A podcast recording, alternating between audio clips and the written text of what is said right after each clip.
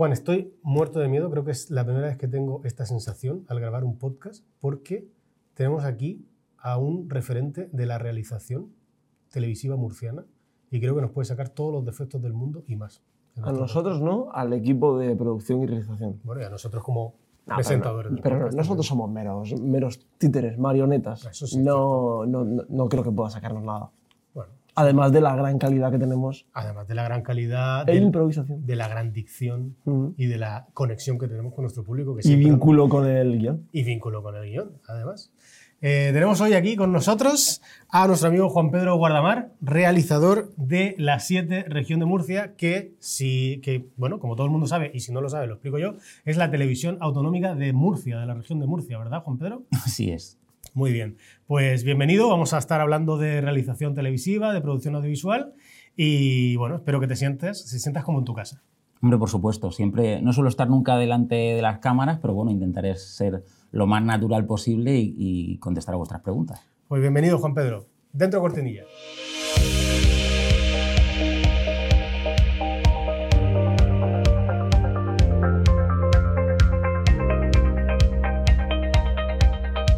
Juan Pedro, eh, lo has dicho y es que justo eh, escuchaba Derito, lo estaba pensando. ¿Cuántas veces has salido en la tele? Que, que, uno no siempre suele salir. En tu caso, siempre detrás de las cámaras, ¿no? Pues muy pocas, la verdad que no. Alguna vez he salido algún cortometraje de algún amigo cuando empecé, pues al principio, con, había un festival que se llamaba No Todo Film Fest, que eran películas de dos, horas, de dos minutos y medio, y ahí la verdad que hice varias. Luego también he salido en un par de películas haciendo, pues cuando tienes que salir porque no hay nadie y te tienen que poner a ti, pues también... Donde dicen, ¡eh, tú! Exacto, también he salido que de hecho me hace mucha gracia verme porque ves el paso del tiempo a lo largo de... O alguien te manda un clip, ¿sabes? De, ¿te acuerdas cuando hicimos esto y tal? Y es como muy simpático el volver a verte, pues yo llevaba el pelo largo pues con el pelo largo, cuando llevaba mechas con mechas, son cosas que ibas te viendo a lo largo de tiempo y dices, mm. joder, ¿esto cuánto tiempo tiene? ¿25? ¿Tanto tiempo llevo? Y dice, no, llevo más. Entonces sí, la verdad que alguna vez he salido adelante, pero siempre detrás. Muy bien. Juan Pedro, normalmente se hace la diferencia entre realización y producción. De hecho, en los grados de formación profesional se divide así, ¿no? Está la realización y la producción audiovisual. Eh, ¿Cuál es exactamente la diferencia entre esos dos conceptos? Yo creo que depende de la producción, o sea, tú puedes hacer un TikTok y tú eres productor y, realizador, actor y lo eres todo, y, y de alguna manera inconsciente eh, lo estás haciendo pero no lo sabes, y luego en una gran producción, pues a lo mejor sí necesitas que eso esté más diferenciado, aunque yo sí soy del pensamiento de que es bueno que los diferentes departamentos pues interactúen y desde mi punto de vista es muy interesante incluso que un productor haya sido realizador, que un realizador haya sido productor. ¿Por qué? Puesto que uno conoce las necesidades del uno y eso hace que, el trabajo pues, sea mucho más fluido, que uno entienda las necesidades de cada momento y sepa dónde tiene que estar. Entonces, para mí eso es importante. En un programa de televisión, por, porque nos, nos entendamos y para que también nos entienda eh, todo el público que nos oye, eh, ¿qué, ¿qué, papel juega el realizador, el productor y el director en, en un programa? ¿Cómo sería esa trinidad que siempre se escucha que hay un realizador, un productor y un, eh, director, pero no se ubica muy bien qué hace cada uno. Un poco yo creo el, el, director sería, por decirlo de alguna forma, la cabeza, ¿no? De, La cabeza del...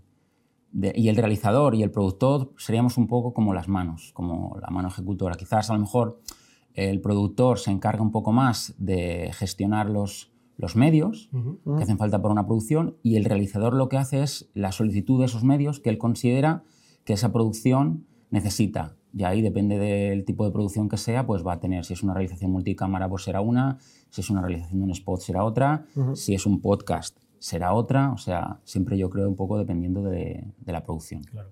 El paso lógico en una carrera de este tipo es comenzar por la realización y luego escalar hacia la producción o es independiente? Es como un... No, da igual Mira, como eh, empiece uno. Yo esto te lo puedo decir de muchas maneras, pero yo creo que te voy a contar mi experiencia. O sea, yo creo que lo, lo más importante primero es ser un friki. Ser un friki de esto. O sea, que esto te, te, interese muchísimo, que te importen todos los campos, que todo te interese, o sea, que quieras saber cómo se hacen las cosas, que sobre todo los famosos detrás de las cámaras, o sea, leer muchos libros, todo eso. Y entonces un poco ya, luego que tener una oportunidad. Y luego que esa oportunidad, ¿sabes? Ya te coloque donde ya quiera. Si tu primera oportunidad es la producción, pues, pues la producción. Si tu primera oportunidad es ser meritorio de montaje, pues meritorio de montaje. O sea, y a, través de ahí, una vez que ya empiezas a, trabajar en el medio, un poco tú ya sí ir viendo eh, cuáles son tus habilidades o dónde te desenvuelves mejor o dónde te encuentras mejor o dónde crees que puedes hacerlo mejor. Y entonces yo creo que ahí en base enfocar toda tu potencialidad pues hacia ahí. Vale. ¿Qué, tipo de competencias o de habilidades tiene que tener una persona que se quiera trabajar a esto? Entiendo que creatividad, sobre todo, ¿no? Una persona muy creativa. Y luego, ¿qué otro tipo de, habilidades o de mm. competencias necesitamos? Pues mira, yo te diría que lo, primero es eh, tener habilidades de comunicación, o sea, saber contar las cosas, porque te vas a pasar toda la vida eh, diciéndole a la gente cosas y la gente te va a estar contando cosas. Entonces, un poco que yo creo eso es lo más importante, o sea, tener capacidad de de comunicación. Luego todo lo demás, pues cuantos más recursos domines, pues, pues mucho mejor. Pero yo creo que sobre todo eso, sobre todo y ser buena persona, por supuesto. Claro. bueno, lo que, lo que se suele llamar storytelling, ¿no? El, crear una historia, ¿no? El contarlo de tal forma que, que involucres también al, al sí, espectador. Sí, por supuesto. Yo creo también, pues, eh, si, tener entusiasmo sobre, con tu trabajo y sobre todo que la gente entienda de que, de lo, que, lo que están haciendo pues, pues es interesante y que, y que se quieran implicar y sobre todo poner a tu disposición todas, todas sus habilidades, porque al fin y al cabo eh, un realizador, un director, un productor, cualquiera que quiera que, que el, el, acabado final de su trabajo pues sea bueno, necesita de las habilidades de todo el equipo. Entonces, si todas esas habilidades, ¿sabes?, están al 100%, pues eso va a hacer que tu producto final pues tenga muchísima más calidad que si no alguna de las patas, por llamarlo de alguna manera, pues flojea, pues entonces hmm. va a haber pues eh, carencias en la producción o carencias en la realización o carencias en la dirección. Entonces, si todo el mundo, como decimos de alguna manera, pues está full, si toda la mesa apoya bien, pues aquello yo creo que será un buen producto. Juan Pedro, dentro de, las tareas del realizador decías que es un poco pues, el, que se encarga de pedir o de, solicitar o de conceptualizar qué es lo que se necesita. Yo te pregunto, ¿qué, es lo más loco que has podido pedir? ¿Qué es algo que hayas pedido que alguien te haya dicho, ostras, eh, eh, eh, estás pidiendo o algo extraño, ¿no? Que, no, que uno no suele ver popularmente? Mm, vamos a ver, lo más raro de toda mi carrera. De toda tu carrera. Pues hice el anuncio de Pepsi X para una productora de, Emiratos Árabes y pedí 150 personas con unas características determinadas y aquello pues era caro porque no estaba, o sea, ellos pensaban que pues que, iba, que era bulto más que otra cosa y, para mí era importante pues que la masa tuviera cierto estilo. y es difícil con... encontrarlo en, vale, como, en ese momento yo no era el realizador, o sea, yo estaba haciendo asistencia de realización, pero fue una sugerencia que hice al, al, realizador, al realizador le pareció interesante y fue una cosa un poco pues que a producción le estalla la cabeza. Cuando ellos llevan, en una primera reunión les llevan una idea y y tú quieres transmitir de que no, de que en los planos generales la gente que corra tiene que tener un determinado vestuario, un determinado... Cresta y bigote, ¿sabes? ¿Eh? por ejemplo, una cosa muy concreta y todo el mundo tiene que ir así. Entonces, aquello, pues, yo no fui la persona que lo dije porque no tenía la entidad como para poder hacer una esa reunión de producción, pero se lo sugerí al, al director realizador de y le pareció correcto, le pareció bien, era una cosa que él que tenía pues, había llegado con pocos días a la producción y, y, yo se lo comenté y él me dijo, vale, pues pues mm. sí, venga, pues vamos a hacer ese casting, vamos a ver cuánto cuesta y de dónde sacamos. Y al final se hizo. Sí. Muy bien. Perfecto. Tuve mucha suerte, trabajé con mm, Javier Aguirre Saro, que es un director de fotografía muy grande. Es que yo soy un director de fotografía frustrado. Ah, bueno, es, lo que tú dices, ¿no? Que al final uno tiene que tener interés en muchas cosas dentro de la realización. Sí, yo estudié un año, un año dirección de fotografía en la ECAM en Madrid y la verdad que una experiencia muy buena. Es, es relativamente sencillo saltar ¿no? de, dentro del mundillo en diferentes, eh, en diferentes puestos, como entre fotografía, entre cámara, entre edición, entre dirección, o, es algo más complicado. Ya te digo, yo creo que son las oportunidades. O sea, tú te puedes enfocar y hacia un... Y luego son las oportunidades y, y tus inquietudes también, un poco hacia dónde te van llegando y cómo pues tú quieres hacer una cosa u otra o yo, por ejemplo, soy tremendamente inquieto, entonces a mí me interesa todo. A mí un poco ha sido la deriva de, mi vida la que ha ido llevando. O sea, Por eso te digo que al final yo creo que son las oportunidades y luego que tú quieras aprovecharlas y te sientas cómodo y, y sobre todo con ganas, porque al final luego va a ser tu trabajo de todos los días y tienes que estar ahí, tienes que estar empujando, Mm. tienes que estar haciendo las cosas bien, o sea, es como todo, eh, es así porque la vida es así y entonces pues interesa que, que estés, que estés como muy entusiasmado para que, para que todo funcione. Mm. Claro. Y yo te quería hacer una pregunta. El ambiente de trabajo dentro de un set de grabación, Sí. eh, entiendo que depende mucho del, del producto o del programa que se esté haciendo. Yo he tenido a lo mejor experiencias de programas que se hacen grabados en diferido, en el cual el ambiente es más o menos relajado porque está todo Sí. controlado, si se equivoca alguien se repite y tal, aunque no se suele repetir, pero bueno. Y luego me ha tocado también participar en programas de televisión en directo y aquello parecía, desde mi experiencia, un infierno un poco, ¿no? Eh, ¿Depende mucho de esas circunstancias o depende más, por ejemplo, del director, del realizador, que te toque? yo te diría, según mi experiencia, yo creo que el tiempo, o sea, el tiempo yo creo que es el estresor de, de las producciones. O sea, muchas veces, pues siempre se dice que nunca hay tiempo para... El tiempo siempre falta, porque si tienes tiempo puedes hilar, afinar algunos detalles, algunas cosas, puedes tomar decisiones que, que si no tienes tiempo pues te obligan a tirar un poco más de, de tu background, entonces hay cosas que quizás no llegas a la mejor solución porque no tienes tiempo.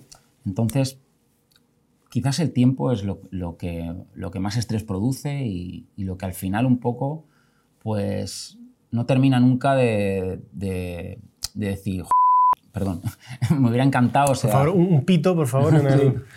me hubiera encantado tener ese día más y, y- y haber podido afinar esto un poquito más para grabar estos dos planos que hoy en montaje no tengo Claro. siempre es el tiempo. Pero también os digo que muchas veces eh, el trabajar con presión, el tener que hacer las cosas deprisa, te lleva a trabajar un poco por instinto. Y a veces eh, cuando el instinto se, está a tope, o sea, cuando, cuando estás mm, con la adrenalina a tope, con, con todos, empiezan a salir cosas que a lo mejor si tienes, si, em, si tienes demasiado tiempo, esas cosas no salen. Claro, estás más relajado, entonces no- Exacto. Entonces, a lo mejor trabajar con cierto estrés o cierta tensión sí te llega va, luego a ver resultados que luego a la larga, cuando ves ese producto, dices, "Oh, fíjate, pues, ¿Cómo se me llegó a ocurrir ¿cómo, esto? cómo no? pude, cómo, cómo hilé yo esto tan fino si apenas tuve tiempo? Y, y haces una reflexión como diciendo, pues esto pues ha sido quizás el instinto lo que me ha llevado a esta solución y, y- y que la veo a la larga y veo que funciona. Dentro de, de una producción, eh, vamos a decir estándar, aunque a lo mejor me dices que estándar no, no, hay, no hay nada, pero un, un programa de televisión que no sea ni. Bueno, o a lo mejor un saber y ganar, pero que no sea un hormiguero, ¿no? Que, que es, que es una- un, Sí. un programa de televisión pues, eh, líder y, y con un presupuesto, imagino que altísimo, y hacen cosas eh, eh, muy, muy, muy bestias.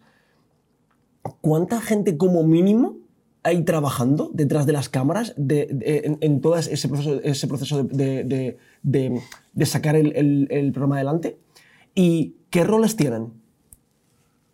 Me acabas de hacer una pregunta que necesito un libro para contestarte, ¿sabes? Así que, pues oye, perdóname que te vuelva a decir, pero depende. Depende, o sea, ¿no? Porque tú, por ejemplo, puedes hacer un concurso y las cámaras pueden ser robotizadas y no necesitas cámaras, ¿sabes? El realizador, eh, si es un programa de postproducción que ni sea todos los días, puede ser el montador del propio programa, o sea, el, el que pone los focos, eh, si luego esto puede ser el, el etalonador, o sea que depende de, de- de la premura, de- de- del tiempo otra vez, de cómo esté estructurada la producción, de...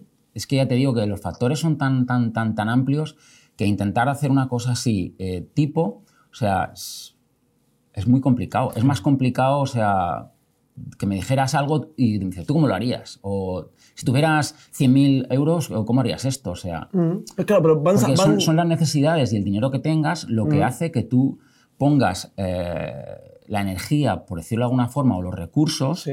en un sitio o en otro, porque tú puedes determinar, por ejemplo, que esto necesita un trabajo de cámara muy grande, entonces necesitas contratar operadores de cámara excelentes, entonces necesitas muchísimo dinero, necesitas unas cámaras de cine que tienen una, definición tremenda, porque luego quieres hacer reencuadres, entonces en cada parte de la producción, o sea, hace que, por decirlo de alguna manera, si tú quieres que destaque por su fotografía, pues tendrás que meter mucho dinero ahí. Si tú quieres que destaque su postproducción, pues tendrás que meter mucha postproducción.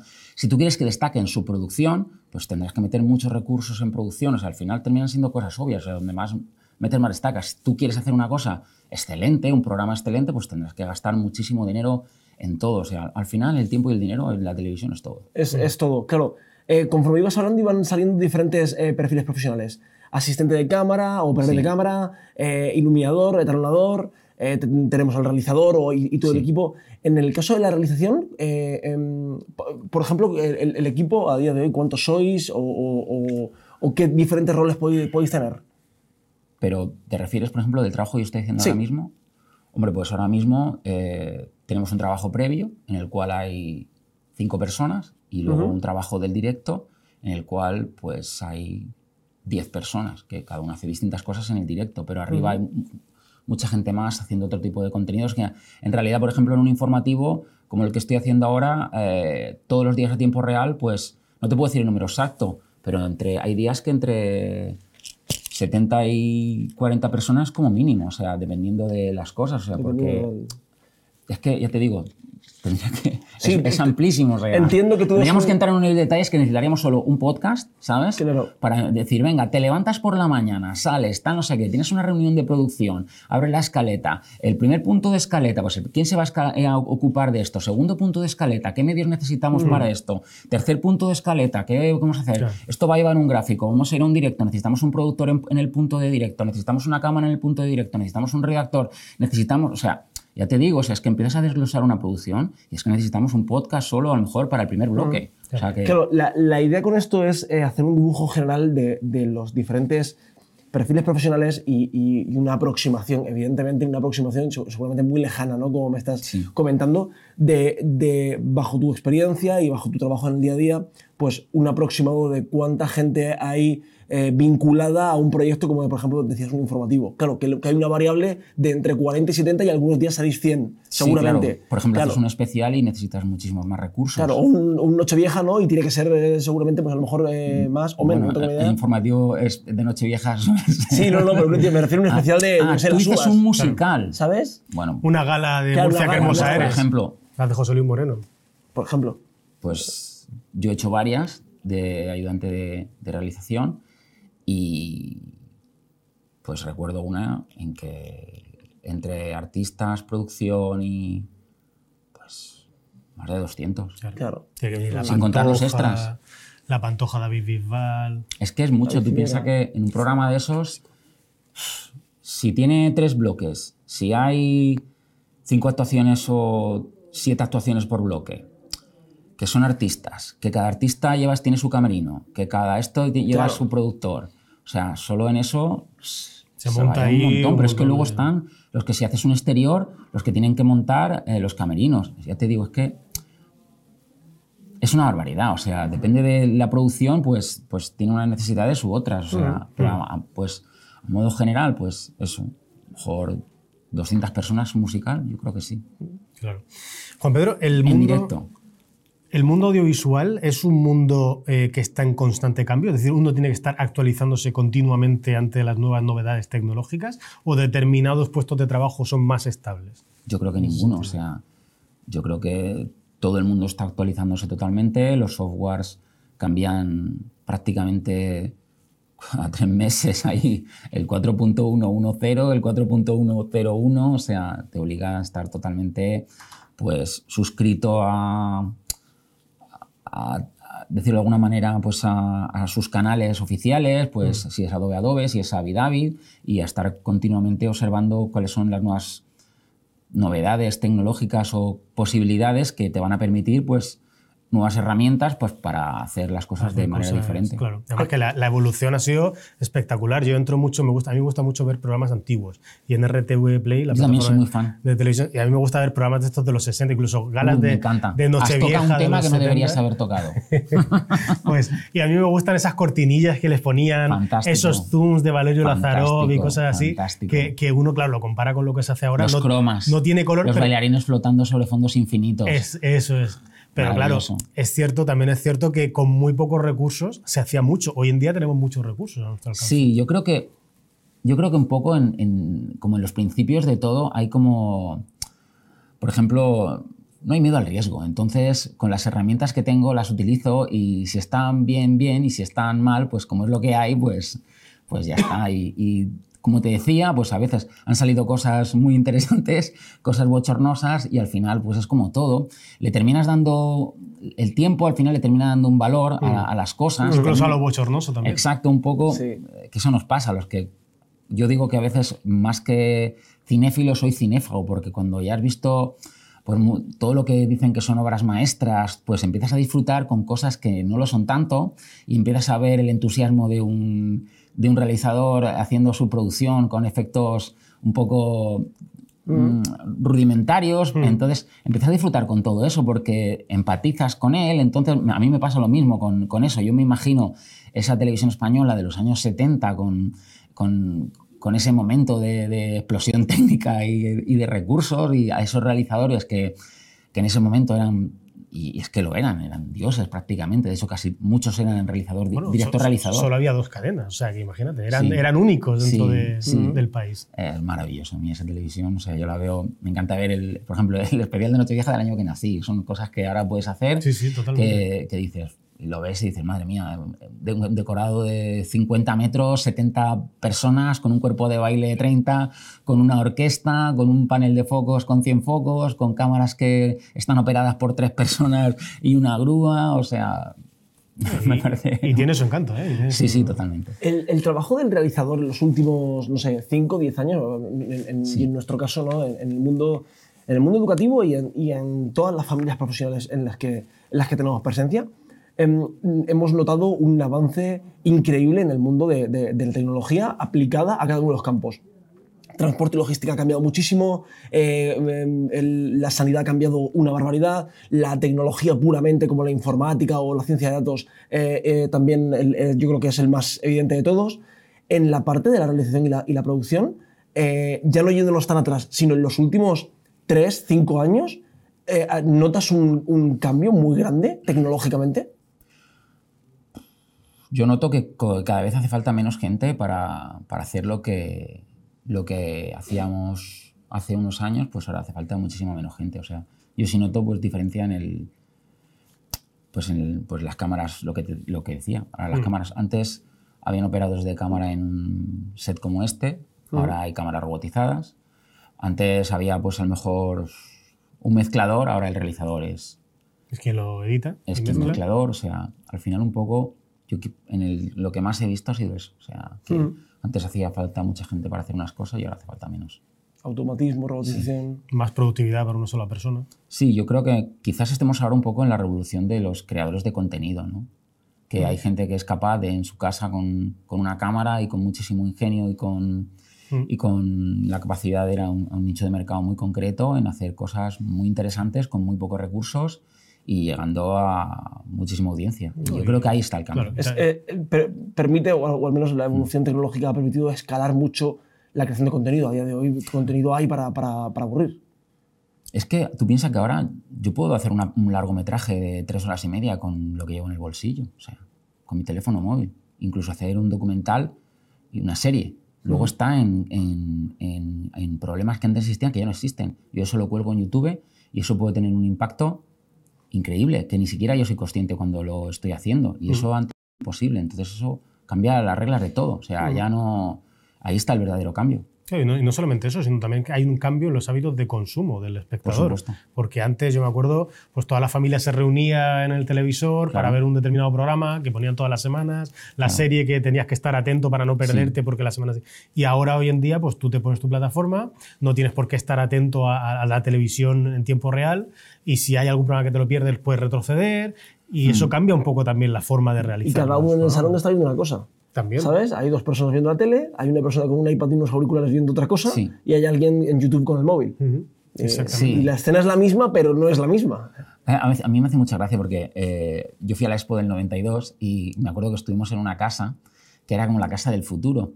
Y una cosa que, que recuerdo perfectamente es que habían teles en, en, en todas las, en todas las pantallas y que todas las pantallas eran interactivas. O sea, yo ya y recuerdo que aquello me marcó y luego es algo que es nuestro día a día. Esto será, será verdad esto. No, era la casa del futuro, o sea que por ahí el futuro ha llegado. O sea, todavía no tenemos coches voladores, pero por ahí Claro, han llegado las, pan- llegarán. la- las pantallas interactivas han llegado Sí. y Curro todavía sigue entre nosotros.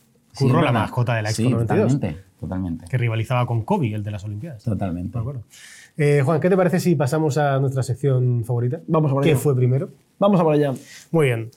Juan Pedro, no sé si conoces la metodología que utilizamos en esta sección. Es como un juego, ¿vale? No, he- venido sin ver ningún podcast, no he querido, he querido ser totalmente, por decirlo de alguna forma, virgen. Muy bien. Bueno, pues es un juego con tres rondas. eh, participamos en parejas y la idea es que en cada ronda hay dos afirmaciones y tenemos que adivinar cuál fue primero de esas, qué ocurrió cronológicamente antes en el tiempo. ¿De acuerdo? En la primera eh, jugamos Juan y yo, por tanto tú nos tienes que leer la frase. A. El primer largometraje de animación con sonido sincronizado de Walt Disney. B. El primer programa de televisión en color. ¿Qué fue primero? ¿El primer largometraje, largometraje o cortometraje? ¿Largometraje de Walt Disney? El A, está clarísimo. Eh, pero bueno, no, no lo digas porque ¿Tú, crees que es la A? A ver, yo, yo, yo, yo sí aquí, lo sé que es la A, pero por otra cosa. Hablando de plataformas, yo soy adicto a RTV Play y a Disney Plus. Y en Disney Plus resulta que últimamente están subiendo todos los cortos de Disney de los años 30. Sí. De hecho, desde el primero. El Es del- la evolución de Mickey. Exactamente, el, el botero Willy y tal. Sí. Eh, y me gusta verlos porque me gusta, es una animación Sí. como muy tradicional y, y muy manual. Entonces, mí- como que ves incluso los defectos, ¿no? Ahora está- con el está 4K. muy chulo eso. Eh, y de hecho, eh, creo que van a empezar a subir incluso del conejito Oswald, que era el, el, el, el perso- El que pasa es que hay una historia muy curiosa ahí, Juan, no te rías. Que Walt Disney creó Mickey Mouse porque le robaron los derechos de su anterior personaje, que era Oswald, el conejito de la suerte.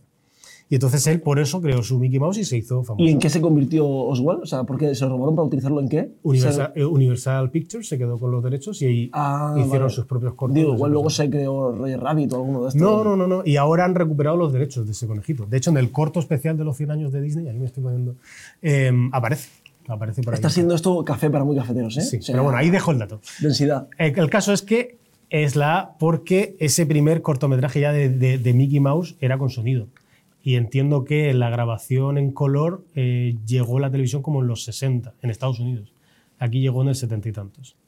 Para, para, para mí, como persona desconocedora de todo esto, cuando leo Walt Disney, intuyo que, que fue pionero en muchas cosas, así que imagino que, que si alguien hizo algo primero, fue él. Fue él. Fue él, pero joder, Walt Disney. Hmm. Bueno, no lo sabemos, porque no estábamos ahí cuando él creó. A lo mejor se lo vio hacer a alguien y le robó la idea. Bueno, pero aquí eh, no hay, no hay que trabajar, también hay que, también hay que parecerlo. Entonces, desde luego, él se ha ganado en la historia el hecho de haberlo... La imagen también hace mucho. Sabéis que las, Exacto. las teorías de la conspiración caben en cualquier sitio. Sí. Bueno, Bueno, y- el de que está congelado ya la tenemos clara. Está ¿vale? congelado y lo que hablábamos antes, que nació en Almería. Exacto, eso. Personaje interesante. personaje interesante. Muy bien. La primera emisión de televisión y la primera proyección pública de imágenes en movimiento en el cine. La primera emisión. Ah, bueno, eso está Cine. claro, cine. Cine Está antes que tele. Sí, sí, claro. De toda la vida. Está Cine muy- antes que tele. Está fácil, muy fácil está. Los hermanos Lumière realizando la primera proyección pública de imágenes en movimiento. La primera emisión de televisión se produjo en 1925. Correcto. Bueno, 25 nunca hubiera dicho 1925 como primera emisión de televisión. ¿eh? Yo pensaba que era como más en los 40, 50. Sí. pero- ¿Sabéis que creo que la primera pantalla de televisión era redonda? ¿En serio? Sí. ¿Y eso? ¿Y, por, y por qué? ¿Por qué? Porque creo que lo- el primer sitio donde proyectaron era una bombilla grande. Que emulsionaron por dentro con algún tipo, entonces lo primero que tuvieron era redonda y la metieron en una caja. Yo lo que sí sabía era que en la primera emisión, no sé si de televisión en Estados Unidos o en general, fue el gato Félix. Un reloj de estos del gato Félix moviendo los ojos sí. para un lado, por el contraste entre el blanco y el negro, que se iba a ver mejor. Y esa fue, eso fue lo primero que se emitió en, en televisión, creo que en Estados Unidos. Sí, esto lo he dicho, pero creo haber recordado haber visto un documental de estos de Odisea que hacen de la carrera por la televisión entre Edison y, y me acuerdo que hablaban de eso y creo Era- que era como una especie como de pantalla redonda en una caja de, de madera. Muy bien. Pues nada, pues después de tanta anécdota y tanto dato que no nos sirve para nada, pero que ahí lo dejamos, Sí, oye, eh, ha estado interesante. un- uno nunca tiene que sacar este tema de conversación en una conversación, una cena familiar. Exactamente, en Nochevieja, con, con los cuñados por ahí. Una cosa. Muchas gracias por lo de referente en la, de, en lo- en la realización murciana. No sé quién te lo ha dicho, pero me ha encantado. Hombre, eso se dice, se palpa, se palpa. Cuando uno habla contigo. ya, pero no me habéis hablado nunca conmigo. Pues con, este, con esta información eh, los dejamos hasta el próximo podcast. Sí. ¿Cierto? Eh, hasta luego. Nos vemos.